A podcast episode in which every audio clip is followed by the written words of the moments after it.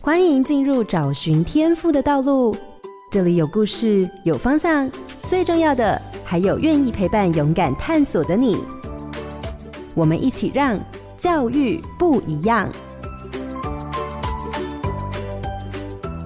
欢迎回到《教育不一样》节目现场，我是蓝伟莹。今天进行的单元是高中不一样，我们邀请到的是基隆市八斗高中的陈燕涵主任。嗨，大家好。还有黄玉茹秘书。大家好。那我想我们就继续来聊桌游设计的课程在八斗高中实践的情况。那刚刚那段我们其实谈了很多学校的课程、老师的投入或者学生的一些呃，我们至少目前可以看到的一些改变。还有附近的老师对于学校的一些不同的看法。那我当然回到一个我觉得比较现实的哈，我们当然都讲喜欢的学生啊，或做得好的。所以我也好奇的是，到底我们大部分的学生哈是喜欢这个课程的吗？嗯，那有没有学生真的完全没有兴趣，或者觉得这个课超级困扰或困难，干嘛要做这么无聊的事情？那这部分你们自己的观察呢？呃，就像刚刚提到的，选修课就是喜欢的孩子会来。校定必就变成是，他要到进行三分之一课程的时候，才慢慢知道这堂课要干嘛。所以一堂课下来，一零八课纲到目前已经两三届了。我我觉得明显感觉到会跟之前多元选修不太一样。多元选修课的孩子真的就是喜欢，然后校定必修的孩子，一个班大概会有三分之一的，他会觉得这堂课他只要找到一个神队友。他就可以完成一件作品，因为我们是小组完成一套，所以当孩子没有兴趣的时候，就像我刚刚提到，像有一节孩子，他就说：“老师，我真的不太喜欢，然后我不知道我要干嘛。”后来我们老师有人发现他是真的会画画，那我们就说：“你整学期就负责画画就好了。”嗯，然后也有这样的孩子，就是他完全对设计是很空，他第一次要跟人讨论一件作品。他觉得是对他来讲是很吃力的，然后期末要完成一件作品，怎么可能？所以他会很排斥。但是因为我们每堂课程大概有两三位老师都在课程里面，所以有些老师就会抓到他点，然后跟他聊，然后走过这一个课程。那有些孩子是不喜欢老师们每周跟他们讨论，然后要修，嗯，然后我们每一次都会碰到一届就会一两组的孩子就会哭，因为高一他会觉得。老师，你每周都叫我们修，他会修到有点崩溃，所以有些孩子就会直接哭了。然后哭完，然后我就会跟他聊说：“诶，其实这是一个过程。我只希望说，哎，可能六十分变成七十分的时候，这十分的努力，我们慢慢继续。”所以简单来讲，不管你有没有兴趣，你有没有觉得困难，你就是不准停下来，对吧？其实过程是引导的啦，当然有引导成功的引导失败，但是就像人生嘛，刚刚提到，就是其实人就是很多事你得面对跟解决，嗯、是，就是这是一个还蛮重要的过程，就是不是你哭，你今天不要，嗯、你就可以放弃，对。对甚至你知道，有的学生会说：“老师，那我不要分数可以了吧？” 但事实上有时候很难，而且刚刚大家可以听到的就是说：“诶，这门课还不是只有一个老师，我们有有好几位协同的老师一起在现场，一起来协助学生，所以某个程度上，他也蛮个别化跟差异化哈。因为老师要很了解孩子的特性跟特质，试着让他知道，原来他在团队是有机会贡献的。”其实它是可以投入的事情哈，那这个也跟我们高中教育的目标跟精神很像，因为本来进了高中就已经下一个阶段就是大学，嗯，那或者是要开始考量就业或生涯的这一件事。那如果可以透过这样的课程，在团队里头发现自己比较独特之处，嗯嗯，这对于他决定他的下一步其实还蛮重要的，嗯，所以看起来过程中好像。大家以为只有一门课，可是其实它包含的元素可能远超过一门课，其实要产生的。嗯、那刚听的是孩子的部分，家长呢，有听到家长的回馈吗？或者是家长知道学校在干嘛吗？嗯，对，关心的是会一定有继续有，你就会看到那个家长是对课程，因为他孩子有改变，那个孩子可能以前在学校是比较有状况的，可是来到我们这个高中，他本来想说我们是一个。peace 没有压力的社区高中，哦、我们不要给他误解你们。对，没有没有。可是他来了之后，发现孩子就是真的是从没自信变有自信。嗯，然后最后我那一次，我记得我高三让他学测完，繁星有学校，我带着他到他的国中母校，嗯，跟那个国三的老师来介绍他自己这三年的改变。嗯，我觉得你在现场听是会感动的。然后他的妈妈也只要提到这件事，其实就是感动到哭，因为他觉得他的孩子改变。非常大，所以就有这样认同的家长。但是我们可能也是运气比较好，我们那边家长要么就很认关心认同，要么就完全靠学校了，学校加油。所以我们遇到的阻力可能就会相对比较少，对，对真的。对，其实我自己在很多偏乡啊，老师们也都很乐观跟我说，我们辛苦的就是家长不管。哎，但我们的优势就是家长不管啊，对，意思就是你学校你最清楚，你学生其实他需要你协助什么，那就你的专业就去帮助他，但你就不要期待说他的作业回去家长啊不会，对对对，就是你不用管，就说啊你没写作业跟家长通知，其实他们都跟我说不要想这件事，好，嗯，那唯一想的是在我们的时间内跟我们孩子互动的情况下，我能够做到什么？对，我想这是蛮多偏乡的学校或者是比较都市边陲的学校共同的状况，就是。既是好事，就是那你转个方向想，就会觉得说，你不要想那么多，其实你就好好做事。所以，因为两位在学校都服务很久了，对于社区的状况，其实还有家长的背景或者是教养的习惯，其实是有很清楚的掌握。那其实这是蛮多学校的样态，其实不是不是少数哈。那。从这里开始谈的，就是刚刚也谈的说，哎，孩子们开始有一些转变，然后孩子们回到以前的高中去做一些分享。那其实我们如果大家真的有兴趣，也可以上网去搜寻八斗高中。其实这几年也不少媒体的报道。嗯，其实像我自己就看到一个是，哎，孩子们像您刚刚说的，他会办小学生的营队，对，嗯，或者是说，哎，他也会把他这设计的桌游推广到社区。嗯，这大概是一个什么样的情况呢？呃，桌游设计。我一直希望是孩子们期末有一个作品之后，然后呢，我一直很希望是更多人看到我们学校孩子是真的是够厉害的。但但是有什么机会？所以正巧就是叶涵主任这边教务处也提供很多这是微课程，所以我们的微课程对象有国小的，又有国中的，所以他们就就是我们在一零八年的时候，因为我们有成立桌游竞技社团。所以这一群孩子又是桌游设计课程的成员，所以他们就带着自己作品，我们就走出校外。那时候的契机是希望更多人知道自己的孩子在八斗中变化跟成长，所以才会走到社区去联络很好几个里长，请他们提供一个舞台，然后学生就呃现场就是让他们去参与，摆摊位，摆摊位和自己的桌游，欢迎来玩哦，还会送小点心。所以对小学生跟对中学生也是这样吗？就是带着自己做好的桌游。小学，我们小学的操作模式有两种，一个像类似像我们临近的一个小学，他们五六年级的家长日，他们都请我们孩子过去，然后我们的家我们的摊位就变成小孩子的游乐场。你看得到他们现场就是大哥哥大姐带着他们去玩自己的桌游，这种点点滴滴的经历就是一个团队的凝聚啦。所以像这个是一种。那国小我们有时候是会把学生接过来。然后接过来之后，我们就安排课程，安排闯关。像桌游设计的部分，玉如秘书就会比如说让每个孩子都有机会练习，嗯，去如何去说。希望你要介绍出来这个桌游的规则啊。所以一方面一个是做所谓的表达，你怎么去带别人玩你的游戏；另外一个其实比较像服务性质啦。对对对，其实真的带小孩，你说要照你原来讲好的游戏规则哦，对对对对，你只要让他不吵不闹，然后要培养耐性哦。其实有时候青少年很没耐性。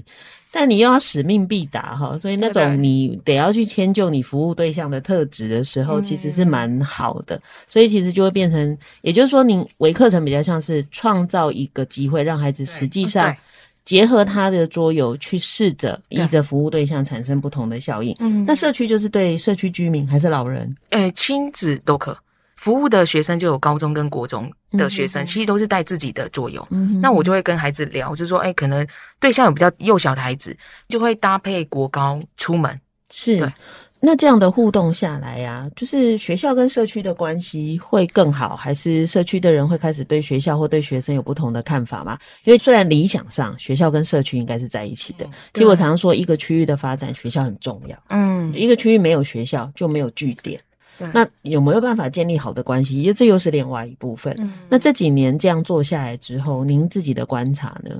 我觉得我们自己八斗中好像成长很多。嗯，就后来在这两年跟社区连接的时候，其实有些社区的居民会不太清楚八斗中有这样的课程。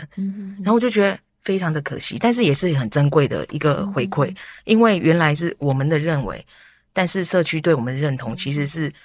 所以我会发现是传行销是一件蛮重要的，所以才会因为这样走出社区外，去串联这样的一个社区认同。其实我做行政工作很久了，我以前在学务处，我们以前想到服务工作就是去对面的社区扫地。就是这样的过程中，我们发现其实我们可以走出社区。现在是用不一样的东西，像我们现在是用课程。当然，课程透过我上次说临近国小的家长日，他们是可以让附近家长。哎，八斗现在变成这个样子哦。那另外，我们每次邀请的微课程很重要的是，我们会把那个班的导师也请他来一起参与。他其实就会发现，八斗这几年是改变的。那我也曾经遇到有效的老师，就是真的，他们就直接非常。明显说这几年的变化真的很大。当然我，我我还是因为十几年行政工作，我知道早期的一些刻板印象还是有。像我有遇到台大一个老师，他的小孩在临近的国小，他们是还说，诶，八斗的学生应该还是有一堆原住民啊，那你们要去他们学校干嘛？去山上打猎嘛？诶，但是我听到这个妈妈讲出来是老师跟他儿子讲的话，我听到真的很难过。所以这种既定印象是我觉得很难磨灭，但是。我知道我们孩子在改变，我们知道老师在改变，所以我们变成很多宣传啦，什么脸书啦，甚至来这边好在没有了，这这是需要做的，就是行销跟经营的。是，其实这几年真的蛮多高中哦，尤其是我遇到有一些学生困境比较大的学校，其实是非常。运用新课纲的这一次的机会，因为它有更大的弹性嘛，所以大家其实投入了蛮多事情，希望能够让孩子进入到高中。虽然因为高中其实是照分数填，坦白讲，孩子是一直被分分分分到某个地方，然后他可能就觉得哦，好吧，我就是这样。可是其实反而我看到蛮多这一类的学校是非常尽心尽力在想怎么帮助这一些孩子，怎么让孩子知道其实你还是 OK 的，或者你其实有你的独特性，你可能只是因为会考的用国英数设置你被分了。可是人生不止国英数设置，对，好，所以其实我觉得刚刚叶涵主任讲的是很深刻的事情，就是。即便这么努力，但还是会有人可能没有 update 资料。对，这这也就是为什么不只要有行销哈，也像我们节目其实在做的事情，也是让更多的人知道，其实教育现场有很多不一样的事情。其实大家做了很多努力，而且各式各样的学校都有它存在的价值，因为孩子们其实需要在不同的环境。那假如全台湾的学校长得一模一样，那每个学校都同一个名称啊，只要分校嘛，对不对？哈，大家都叫某个名称，就像我们讲，你不要这么爱念台大啊，就是台大哦，这个新竹分校。校台南分校啊，大家不要吵，不要吵，都是台大的哈，这样看起来好像都这样哈，可是事实上并不是这样，因为每一种不同的特质的学生，他都有一些需要专门的互动方式或协助的方式哈。那不只是说社区的人要了解，其实全台湾的所有的人都应该要认知到，其实这些学校的老师们很认真、很辛苦，其实这些。努力其实也能改变台湾的未来。嗯、那当然讲到这里的话，尤其是刚刚两位讲了这么多，所以我比较想要听的就是，能不能再多说一些？到底孩子在过程中，比如说他可能有迷惘，或者是有一些挫折，或有一些叛逆，好了，那到最后你其实看到孩子一路上走出了完全不一样的路，有没有这样的故事可以告诉我们呢？嗯，我这边是。每一届的孩子都会带有一两个会让我比较深刻。那这一届孩子有一位，呃，目前是刚上大一。这个孩子在当初国中的时候是我我的任教的学生，一到高一的时候我就带着他，然后桌游设计。然后他一开始初步跟着我的时候是小论文，所以他在小论文制作的时候，其实曾经哭过，说我不要做，但是就还是让他陪着他说，我们再努力一下下。成绩不重要，只是重点是过程。所以一下的时候，他就跟着是做设计课程。他目前这一套作品，其实在高二上的时候，因为有出版社帮他出版，所以他开始也因为为课程的参与，然后所有设计课程，因为我这样子陪着他，这个孩子很感动的是，在他把自己的所有作品又延续二下，又继续做小论文，在自主学习时间也继续跟，所以一直跟着我，就是两年段。那这个孩子在今年毕业之前就。因为这样的自主学习设计一套桌游而拿到银奖的，然后这个孩子其实，在暑假的时候，他突然跟我提说，他在填大学端的回馈的时候，他有提到说，他很想写一个，就是说，老师，我可不可以写？影响我最深就是你。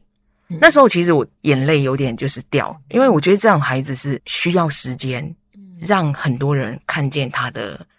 努力，但是这一段努力可能 maybe 只有我自己知道，所以。其实每一届就会有一两个类似这样的孩子，是他真的不知道自己要做什么。那因为跟着老师，慢慢有作品、有舞台，然后有发表。我觉得从他默默无闻，然后默默静静的然后到他愿意站在舞台前面，然后我就会回想自己，我也是一个很安静的孩子，但是因为没有这样参与，所以看着每一届孩子这样，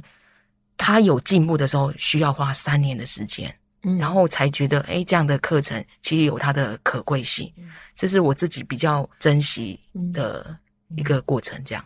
所以，其实我这个暑假还带了不同群的伙伴在读一些这些年可能。国外一些在谈所谓教育的改革或教育生态的变革的时候，我觉得一直印象很深刻有一句话，彼得圣吉说的，他就说教育其实以现在是所谓的学习生态的概念来看，那孩子的成长其实是需要更长的时间才能产生真正的品质上的转变。嗯，但偏偏我们其实，在目前的这个时代，还是很多人喜欢短视。他要速效跟尽力，但是这个东西大大扼杀了跟扭曲了教育的本质。那其实从刚刚大家的分享就会知道，你改变一个孩子，也许就是三年。对，但你不可以在当下就问我说：“你告诉我你做了什么？你证明给我看。”都很难嘛，对，对不对？对对，对。好，其实如果要要求这个的家长，你就回头说：“那你孩子你都养了十几年，你先证明给我看。”其实真的很难，真的，我觉得有时候是是相互的。对，其实大家都是在努力，其实大家都需要相互。支持嘛，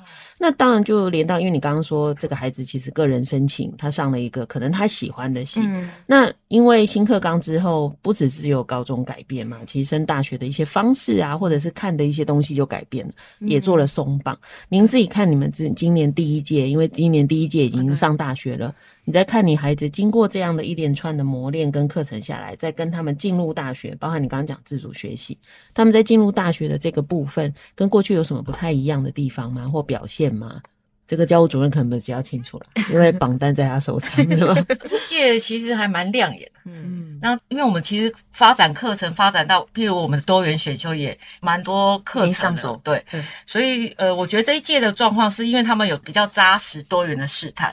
有些孩子我可以看到是高一自己在教室要拿着看着那个插头要拿着要做电解水的实验。被老师骂到想要打他揍他，他说，你这高一你在干什么？哈，可是到了高三，他因为自主的学习，他喜欢做那个换脸的那个，他自己去研究那个软体，嗯、他自己做了一套，然后还放上网让大家研究。他在今年五月的时候自主学习发表的时候，他把他整个作品拿出来的时候，大家是哇，然后最后他也是这样上了师大的有相关科系，嗯、哦，所以其实像这个孩子，我就很明显看到他从自己不知道要干什么的状况下，因为他到了高三还会跟女生骂。dinner，因为他骂他 dinner 的，就是那么幼稚的一个小男生。其实到了高三，我就觉得，诶、欸、他终于像，感觉像人了，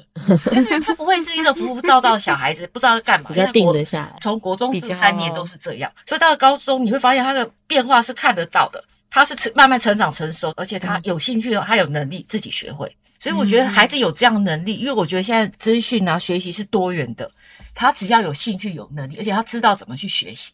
我觉得他的以后就会有很好的展现。可是如果我们还是配到是他以只能上播音数设置，我觉得他高三还在教室做电解水实验，找不到自己可以舞台的人。嗯、对，我觉得这个会觉得这一届的孩子是有不同的，加上自主探索比较多。所以更加深他们自己对自我的肯定。对，嗯，其实我会这样特别问，也是因为事实上我们接触很多国中，其实国中相对松绑的部分比高中少很多。对，所以其实还是蛮多孩子每天的生活就是停留在。会考，会考，会考，好像从七年级就要会考一样，整个三年就是那个压力反复这样子哈。那当然也有很学校是很投入做改变的哈，但是不可讳言的，其实蛮多学校还是很担心会考考不好，附近的家长会不会就把孩子送走？那我可能就会减班，我可能就会有超额老师的问题。所以其实也因着这样，就会让我们的孩子更难看见自己的独特性。所以也从两位刚刚的分享就会发现，说事实上也因着这个整个教育改革所。创造出来的空间跟机会，我们真的有办法慢慢的去陪伴孩子，而且让他用三年的时间长好，长出他该有的样子。就是这一群孩子是有自己的独特性，可是有没有人愿意等待？好，嗯、所以最后一个问题我就要问的是，因为一般社会大众当然对于高中的那个想象比较停留在过去啊，比如说分数好的精英高中啊，再往下啊，你不会读书了就是去哪或者哦，社区高中大家就在干嘛？可事实上，刚刚大家可以听到了，其实现在有很多像八斗一样的这种社区型的高中，其实在生活上或学习上，其实对孩子的投入都是非常多的。那两位主任可不可以跟我们谈一谈，到底我们的社会应该怎么样来更多的来支持这种其实是相对辛苦的学校呢？嗯嗯，我会拿政策来做比喻，现在是不是要做二零三零双语？好，我就直接讲我们学校的国中的部的英文部分，C 的比例占的是非常多。可是像我就觉得。学校有精英的学校，它可以真的可能可以做到双语的教学。可是像我们这样的学校，是不是把原本的基础扎好，该有的能力培养好？嗯、我不应该把一个政策是套用在所有学校上。嗯、所以我觉得我，我我现在期望说，社会啊、教育局处啊，我们的长官可以多一点点信任学校。我们学校一定有一群很认真投入的人。嗯、我们想要的是在不同的状况下的孩子有不同的成长跟发展。然后信任我们，愿意花时间陪伴孩子。嗯，嗯，那我我的部分就是，因为我一直在经营课程，一直在课程里面看到孩子的改变，所以我一直很期待，就是社会大众或是老师啊，就是大家给予课程推动的老师一点鼓励，然后真的带好一个孩子，真的需要可能三年不一定看得到，但是需要那个时间非常的长，因为我们不能速成。因为不像成绩，就可能考完就知道他的成绩，但是课程的推动跟孩子的成长，我觉得那个是时间去期待。但因为很多老师会可能马上就没有看到，就会先放弃，然后认为这件事情可能需要更长时间。而就像叶涵主任提到的，因为我们现在政策很多，给老师端很多的压力，更好的东西可以去推动的时候，又需要时间，然后这样子就变成平行线，而老师就没办法。好好的在课程里面去推动，让孩子们更多的舞台跟成长，所以比较期待是家长给我们时间，然后相信我们老师可以带好学生，然后我们老师一定会陪伴孩子成长。对，谢谢。就是说。孩子们需要差异化，孩子需要有他的发展的时间。有些事，也许有的孩子很早就出现了，有些孩子可能到了某个年纪，还在跟自己内在的自己在打斗。对、嗯、对，对就是很任性啊，你就是说觉得啊，你就好好回来做你该做的事。可是他其实还没有过那个关哈，所以其实政策也是这样哈，它还是要有差异化。对，有时候很难一试，就是一个政策下去，好像一体适用，其实不太容易这样哈。就好像我有些在某些偏乡的地区。没有人会谈双语政策这件事，为什么？因为有比它更根本的问题，比如说孩子的自信，对不对？还有孩子的未来，那可能远大于，因为当他觉得他能学。可以学，他想要学，他喜欢学，没有什么不能学的。就像刚刚你说的，孩子甚至为了写程式，可以自己去看原文书。对对，对。那但是你如果一开始就逼他你用双语，诶，他可能不要，因为他没有要做的事情。所以其实也许我们应该更回到教育的根本来看到教育这件事，那我们就会知道说，原来我们不应该用同一个标准去检视所有的学校。那我觉得相反的，你也要去设想的是。一个是你的孩子应该适合什么学校，第二个是那把孩子送进去，或者是我的孩子没有进这里，但你都要相信每一所学校其实没有人要害孩子，其实所有人都努力的希望孩子变得更好。我想这就是教育现场很重要的一件事跟氛围哈。嗯、那我想今天这个节目当然今天这一集特别啦哈，因为其实两个主任真的认识很久了，我除了很想了解他们对于课程的用心，当然也很想借这个机会让我们的听众朋友知道，其实台湾有为数不少的学校很辛苦的经营，但也很。努力的在为孩子做一些事情，那也更希望大家给他们更多的支持，去支持他们有勇气持续在这些改变上继续努力。谢谢两位，谢谢，谢谢，感谢您收听今天的节目，欢迎大家上脸书加入教育不一样的粉丝团。如果您对节目有任何的疑问或想交流的感想，都可以上脸书私讯留言，我会安排回复。感谢金融市八斗高中今天的授法，我是蓝伟莹。教育不一样，我们周六上午八点见。